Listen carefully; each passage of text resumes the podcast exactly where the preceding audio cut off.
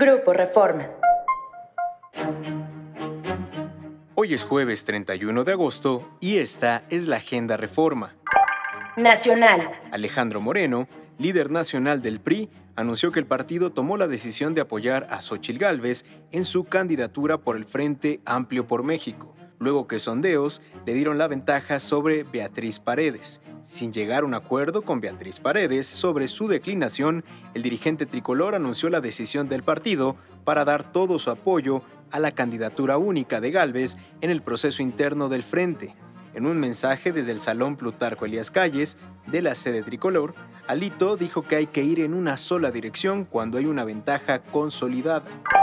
El levantamiento de la encuesta para definir al candidato presidencial de Morena inició ayer en medio de un clima de desconfianza, denuncias, irregularidades, desorden, violaciones a la veda que prohíbe la promoción de aspirantes y hasta enfrentamientos internos. Al mediodía, el ex canciller Marcelo Ebrard manifestó su preocupación por el gran desorden con el que arrancó el ejercicio.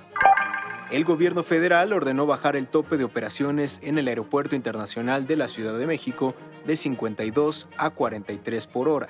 Dicha medida, determinada ayer lunes por la Agencia Federal de Aviación Civil, aplicará a partir del 29 de octubre, cuando inicia la temporada de invierno para las aerolíneas, que tendrán que cancelar miles de vuelos, muchos de ellos ya vendidos. No hay fecha para modificar esta nueva medida. Negocios. Con la extorsión y pagos de hasta un peso con 50 centavos por kilo, los productores de limón de Michoacán desembolsan hasta 100 millones de pesos al mes por derecho de piso. En total, cada año pagan a los criminales hasta 1.200 millones de pesos para poder cosechar y movilizar su producción.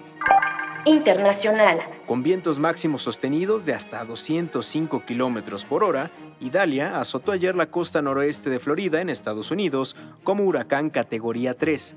El fenómeno dejó a casi medio millón de usuarios sin luz en Florida y Georgia. Hoy se prevé continúen las fuertes lluvias. Síguenos en reforma.com, elnorte.com y mural.com.mx.